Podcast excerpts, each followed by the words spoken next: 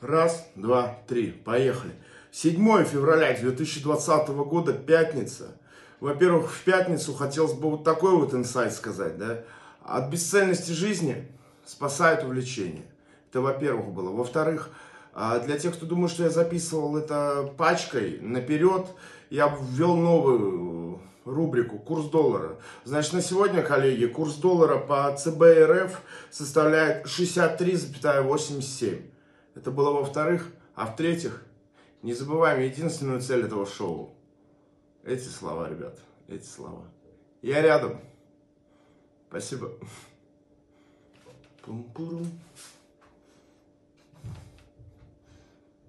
Не знаю, нужны ли тут танцульки. Нет, танцульки нахуй уберу. Все.